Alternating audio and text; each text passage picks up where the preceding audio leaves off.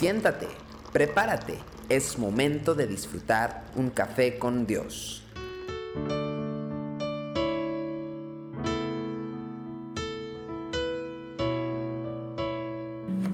Sean bienvenidos a Café con Dios. Mateo 18 del 8 al 9 dice, por tanto, si tu mano o tu pie te es ocasión de caer, córtalo y échalo de ti.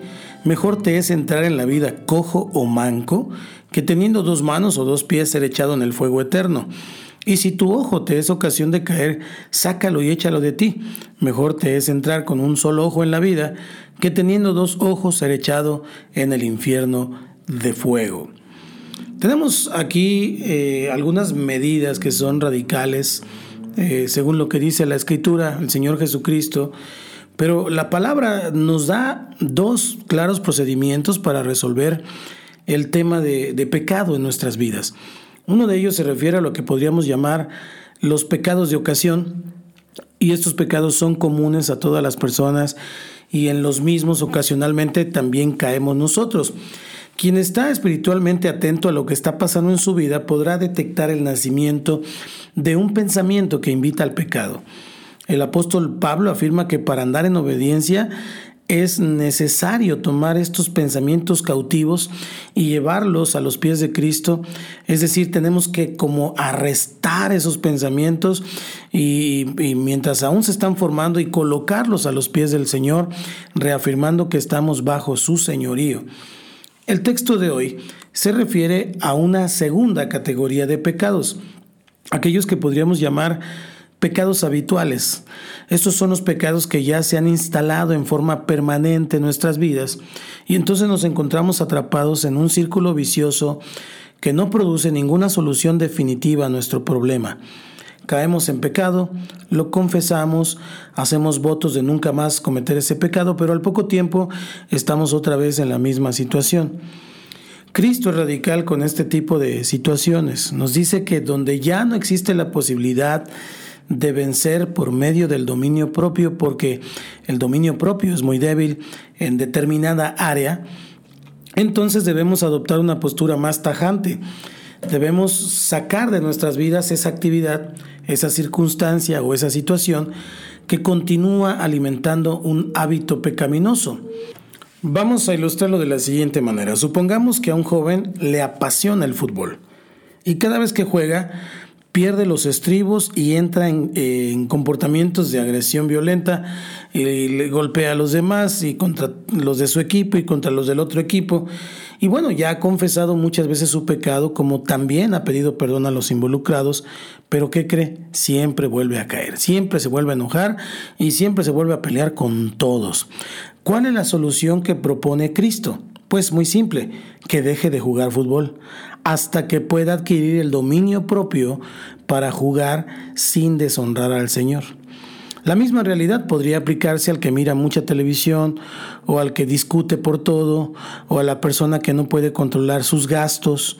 En cada caso el camino de la resistencia ya no va a dar resultado. Lo que hace falta es un remedio más radical. Evitar la situación particular que nos lleva a caer una y otra vez en ese mismo error. El pecado no es asunto para tomar con liviandad. Cuando no se lo corrige, va empañando nuestra visión y endureciendo nuestro corazón para que posteriormente, como señala el apóstol Santiago, producir en nosotros la muerte. Santiago 1.15 dice, entonces la concupiscencia después que ha concebido da a luz el pecado y el pecado siendo consumado da a luz la muerte. Para semejante mal, solamente servirán decisiones que dan un corte definitivo al problema. Es mejor perderse algunas cosas en esta tierra y tener una entrada en los cielos. Tomás Watson decía, es mejor morirse de hambre que ir a pedirle comida al diablo. Entrega tu vida a Cristo.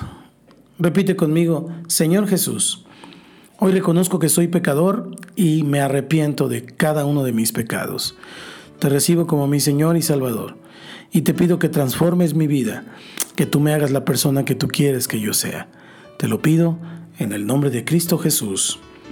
Amén. Soy su amigo Santiago Guadarrama y desde el Centro Cristiano Yautepec estamos transmitiendo para usted a través de Aliento Radio, Café con Dios. Tu amor por mí es más dulce que la miel y tu misericordia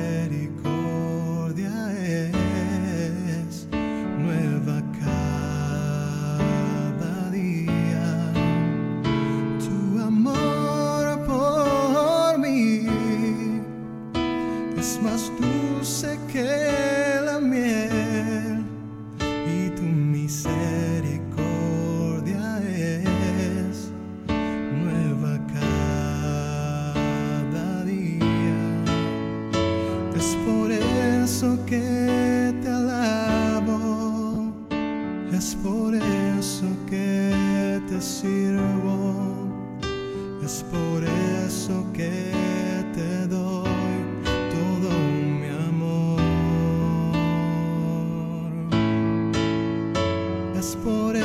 eso que te alabo, es por eso que te sirvo, es por eso